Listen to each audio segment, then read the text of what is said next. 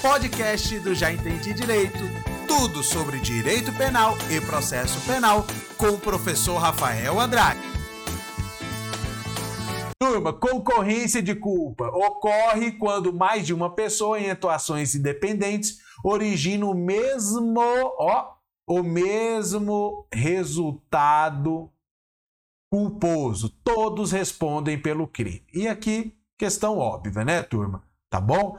Então, a concorrência de crime é plenamente possível, tá? Aqui nós não estamos falando de ponderação, uma em detrimento da outra. E sim, se duas ou mais pessoas tiveram comportamentos, né, culposos mediante negligência, imprudência, imperícia e cometeram um crime, né, resultaram aí num crime, todas vão responder na forma culposa.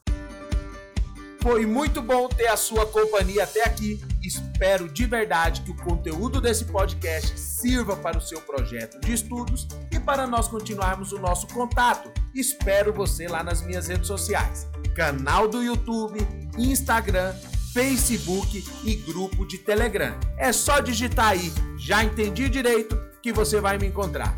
Forte abraço e até a próxima!